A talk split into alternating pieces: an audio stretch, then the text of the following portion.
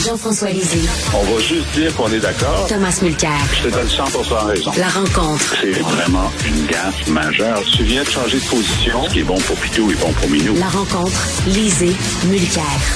Alors, euh, Jean-François, sous ton conseil et euh, le conseil de Tom aussi, je suis allé voir hier la pièce de théâtre d'été euh, Bordel au Parti libéral et c'est effectivement, c'est effectivement pissant, Jean-François. Ben là, c'est quoi, pourquoi tu veux qu'on parle de ça ce matin? Non, non. Il n'y a, rien de nouveau hier, là? Je rien te dire que je trouve ça rien qu'effectivement très puissant. Mais il y a encore des gens qui écrivent là-dessus aujourd'hui. A Michel David, entre autres, dans Le Devoir et tout ça. Écoute, de plus en plus de gens se demandent exactement ce qui se passe dans ce parti-là. Je veux vous entendre, les deux. Euh, Zelensky maintient sa version que c'est un missile russe. Il le dit donc, euh, Jean-François, quand on dit la vérité est la première victime de la guerre, euh, autant on fait de la propagande du côté russe, là autant on fait de la propagande aussi du côté ukrainien. Oui, mais c'est un missile russe. C'est un missile russe que possède l'Ukraine oui, pour, euh, pour euh, descendre les, les autres missiles russes qui s'en viennent. Alors, la technologie, elle est russe. Hein? Donc, c'est vrai, ça. Personne ne met en cause que c'est de la technologie russe, mais c'est de la technologie russe qui appartenait aux, euh, aux Ukrainiens. Bon. Alors, lui, il demande, il demande d'avoir accès au, au, site pour pouvoir vérifier si c'est un missile russe ukrainien ou un missile russe russe. Mais, et puis, effectivement, je trouve qu'il se, bon, Peut-être que lui ne croit pas que, que, que, que c'est le cas. Peut-être que, tu sais, tu posais l'hypothèse hier. Est-ce que tout le monde fait semblant que c'est pas un missile arrivé euh, des, des, Russes eux-mêmes pour ne pas euh, faire une escalade de la guerre? Ce n'est pas complètement exclu. Puis de toute façon, même si c'était un missile euh, des, des, des, Russes qui s'était perdu dans la trajectoire, je pense qu'il n'y avait pas de volonté, évidemment, d'attaquer la Pologne. Donc, c'est un, un non-événement. Alors, Zelensky, est-ce qu'il fait ça parce qu'il le croit? Est-ce qu'il fait ça parce que euh, veut euh, mettre de la pression sur, euh, sur les Occidentaux pour avoir plus de plus d'armes? C'est difficile à dire. Euh, Tom, euh, il faut prendre euh, de la propagande, du spin. Il y en a autant d'un bord comme de l'autre dans ce conflit-là. Oui, mais un danger pour le, la planète tout entière. Hmm. Et autant j'admire Zelensky, je pense que depuis Churchill, on n'a pas vu un chef d'État agir avec tellement d'autorité, crédibilité et émotion et connecté avec son monde et connecté avec la lutte qu'ils sont en train de mener contre un agresseur russe qui est injustifiable. L'histoire va et, et, les tribunaux internationaux vont juger la Russie très sévèrement et Poutine personnellement très sévèrement.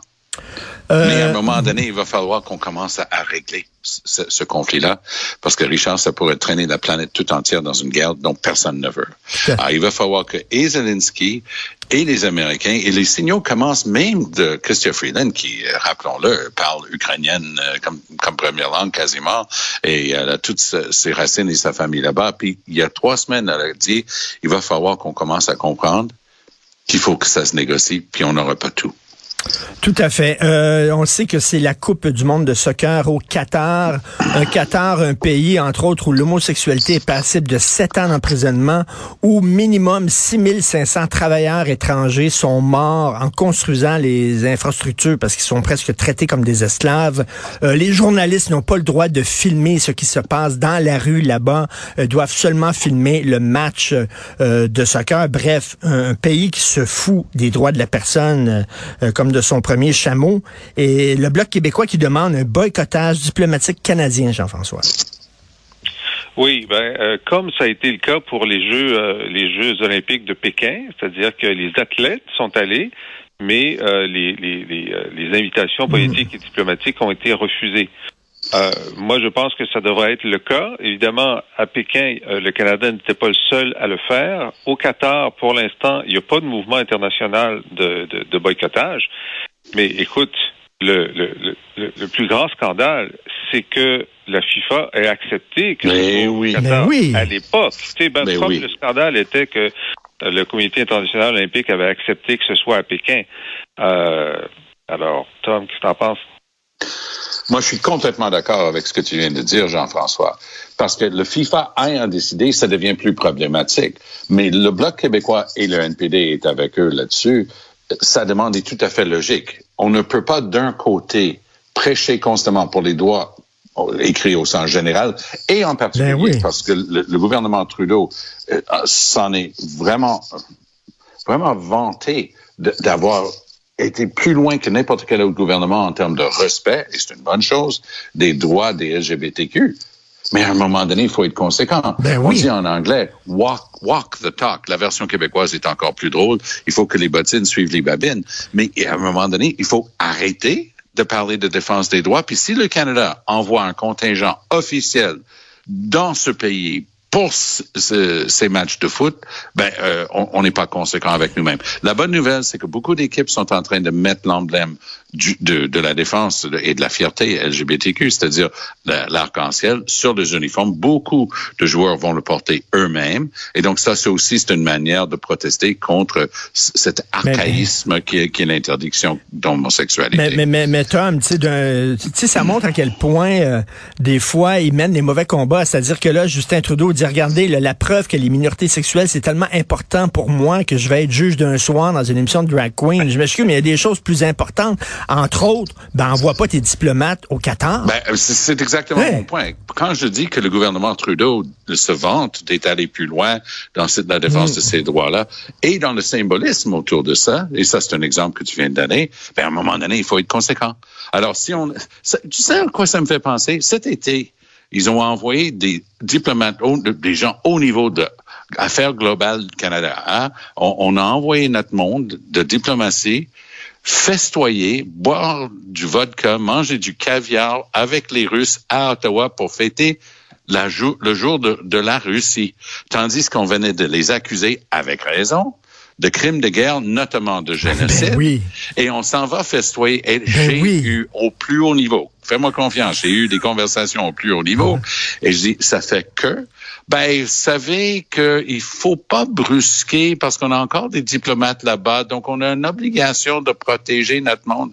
Je dis, non, mais c'est pas sérieux. Puis, deux semaines après, ils ont levé les interdictions d'exportation pour permettre l'exportation de turbines pour aider l'industrie de, de gaz euh, naturel russe. Alors, euh, on perd notre latin Oui, avec ces, ces contradictions complètes euh, de, de, de posture versus la réalité de leur comportement. Tout à fait. Jean-François, la loi. Oui. Oui, Richard, avant de passer à un Oui. autre sujet, à, à- à France 2, ils ont fait un, un reportage donc au Qatar en, en voulant louer des chambres d'hôtel, mais pour deux hommes. Ah oui. Ah oui. Alors, ils ont, ils ont appelé une dizaine d'hôtels et euh, évidemment, c'est des, des, des, des- les Qataris, ce sont de très bons commerçants. Alors, la- dans la plupart des cas, la majorité des hôtels ont dit euh, d'accord, mais euh, il faut pas qu'ils se tiennent par la main dans le hall. Tu sais, il faut qu'il y ait aucune manifestation euh, homosexuelle, euh, tu sais, personnelle. Mais ils, peuvent, ils peuvent louer la chambre. Ils peuvent louer la chambre. OK. Ils peuvent pratiquer, mais dans l'intimité. C'est ça. Euh, Don't, don't ask, don't tell. Exactement. C'est ça, exactement. Euh, Bienvenue je- dans le monde de Clinton, c'est ça. Jean-François, la loi 21 se retrouve devant la cour d'appel. On a vu d'ailleurs une situation assez surréaliste où la Fédération des femmes du Québec, alors qu'en Iran, il y a des femmes qui risquent leur vie pour pouvoir enlever leur voile, la Fédération des femmes du Québec euh, luttait pour le droit de le porter. Mais bref, donc euh, là, on va évaluer si la loi sur la laïcité cible injustement les femmes musulmanes. Oui, alors ça, c'est tout un argument juridique qui vient aussi du, du- principe du euh, racisme systémique. C'est si une mesure euh, a un impact disproportionné pour un groupe de la population qui est protégé, c'est nécessairement discriminatoire. Alors, c'est un argument qui, pour moi, est complètement spécieux parce que euh, et donc l'argument, c'est que ben, euh, dans l'éducation, ce sont les femmes musulmanes qui sont les plus frappées par la loi 21, l'interdiction de porter le signe religieux, euh, par rapport aux autres groupes. Euh, c'est comme de dire que les dispositions du code criminel qui interdisent le trafic de drogue euh, sont discriminatoires contre les hommes parce que c'est massivement des hommes qui font du trafic de drogue et donc c'est de la discrimination. Je veux dire, ça Ben oui. ça n'a pas de sens. Euh, le, le contre-argument, ça a été de dire, ben écoutez, les policiers sont très majoritairement des hommes et euh, ils ont une interdiction de porter un signe religieux. Le contre contre-argument, c'est que ben, il y a très peu d'hommes. Euh, c'est le, le, problème, c'est que ce sont, sont, des femmes voilées qui n'ont pas le droit de porter le hijab s'ils sont policières.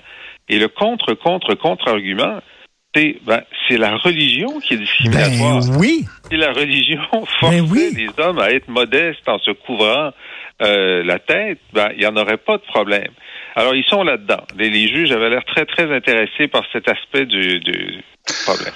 Oui, il y a un autre aspect qui est particulièrement intéressant parce que la clause non-obstant s'applique à une série de droits énumérés à la Charte des droits et libertés de la personne, mais on ne peut pas utiliser la clause non-obstant si c'est pour de la discrimination contre les femmes.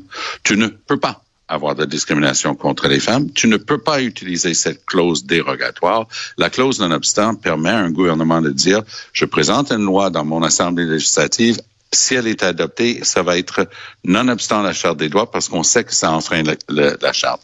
Donc, il y a deux aspects principaux. Est-ce qu'on peut faire ça de manière péremptoire? à l'avance? Est-ce qu'on peut juste dire, hey, ça n'a même pas été testé, mais même à ça, on veut pas que vous mettez le nez là-dedans. Ça, jusqu'à maintenant, ça a été toléré. Moi, j'ai l'impression que c'est là-dessus que la Cour suprême va accrocher son chapeau. Mais ici, on est devant le plus haut tribunal du Québec. Et il faut décoder dans les questions des juges. Donc, ils ont envoyé le A-Team. Ils ont, on parle de, quelques-uns des meilleurs juges au Québec, à mon point de vue, comme avocat de longue date. Euh, Yves-Marie Morissette, un, un rockstar, et Marie-France Biche, deux de, de, des juges les plus solides qu'on ait au Québec. Et les deux étaient là-dessus, en train de questionner est-ce qu'il n'y a pas là une discrimination faite aux femmes? Est-ce qu'il y a des choses là-dedans? Alors, oui, il y a des questions de preuve qui doivent être mesurées. Et je veux juste partager une dernière petit bout de phrase qui est arrivé de, de Morissette, qui a dit en réponse à une, il a demandé le dépôt d'un document. Il dit, vous pressez pas, on serait pas prêt à rendre jugement mardi matin. D'un air de dire ça, ça va prendre, à, à mon point de vue, minimum six mois pour avoir un jugement là-dedans parce que c'est fort compliqué. Euh, en ça, voudrait, ça voudrait dire que si la loi avait interdit seulement les kippas sont portés par les hommes juifs et euh, le turban sikh qui est porté par les hommes sikhs, ben là, selon, ce serait pas discriminatoire parce qu'on peut discriminer contre les hommes. Tout, toute cette ligne d'argumentation, pour moi, est complètement euh, et en oui. terminant, je veux parler du sujet du jour, peut-être le sujet le plus important sur la scène internationale. Oh non, oh non, Brigitte Bardot qui se mêle de ce qui se passe à Longueuil. Euh, moi, je, moi, j'aime bien rappeler aux gens parce que moi, je, je suis quelqu'un, moi, je suis un euh, pas un chasseur, mais je suis un pêcheur et j'aime beaucoup aller à l'île d'Anticosti. J'ai amené nos garçons là-bas plusieurs reprises. On adore ça. À l'île d'Anticosti, il y a bon an, mal an, 150 000 euh, chevreuils. Dans le, le Québec, l'année dernière et encore cette année, il s'est donné des permis, puis il y a eu, euh, on a réduit le cheptel d'à peu près, par la chasse, d'à peu près 50, 55 000 têtes. Ici, on parle de quelques douzaines de chevreuils dans un parc qui sont en train de scraper l'écosystème parce qu'il y en a beaucoup trop par rapport à la à la place. Oui, c'est incommodant aussi pour les voisins, mais c'est pas la raison principale. Mais pour les voisins, se faire bouffer son son aide de cèdre à répétition, ça commence à être ennuyeux. Ça n'a jamais été prévu. C'est un parc, c'est un parc urbain. Il y a toutes sortes de choses. Le, la fameuse maladie de Lyme se transmet par un tic qui est porté par des chevreuils. Et, oui. et on, on, est dans le sud du Québec ici, et c'est une réelle euh, considération. Maître, Maître Goldwater et Brigitte Bardot, même combat. Les deux ont décidé que c'était c'était un massacre et tout ça. Il faut connaître les chiffres. Il faut avoir une aperçu de ce que mais, ça représente. Mais, mais, mais c'est du monde bien intentionné de la ville qui capote. Ben c'est ça. Et Jean-François, c'est la même chose avec le, sa, sa, croisade euh, euh, pour les bébés phoques. Les, les chasseurs euh, Madelino le, lui disaient, ben écoutez, il y a trop de, il y a trop de phoques et, et c'est en train de manger trop de poissons. Puis là, ça déséquilibre totalement ben l'écosystème oui. naturel. Donc, qu'est-ce que tu en penses, Jean-François? Ben, écoute, je pense que le, le, le, seul, la seule variable en jeu ici, c'est la beauté de l'animal. la beauté du bébé phoque et la beauté des, des chevreuils. Ouais. Parce que ouais. en ce moment, c'est épouvantable ce qui se passe à New York. Il y a une campagne pour tuer les rats ben oui. comme jamais auparavant. Et ni Mme Goldwater, ni Mme Bardot semblent se préoccuper de la vie de ces rats-là. Est-ce que c'est parce qu'ils sont pas beaux? Ben oui, justement, il faut se poser la question parce que, comme quelqu'un m'a fait remarquer, il dit, tu sais, un écureuil, c'est juste un rat avec un excellent relationniste. on a vu trop de films de Walt Disney et on humanise les animaux. Eh c'est ça oui. le problème. Eh oui. Merci à vous deux. Salut. Bonne journée. On se reparle demain. Bye. Salut.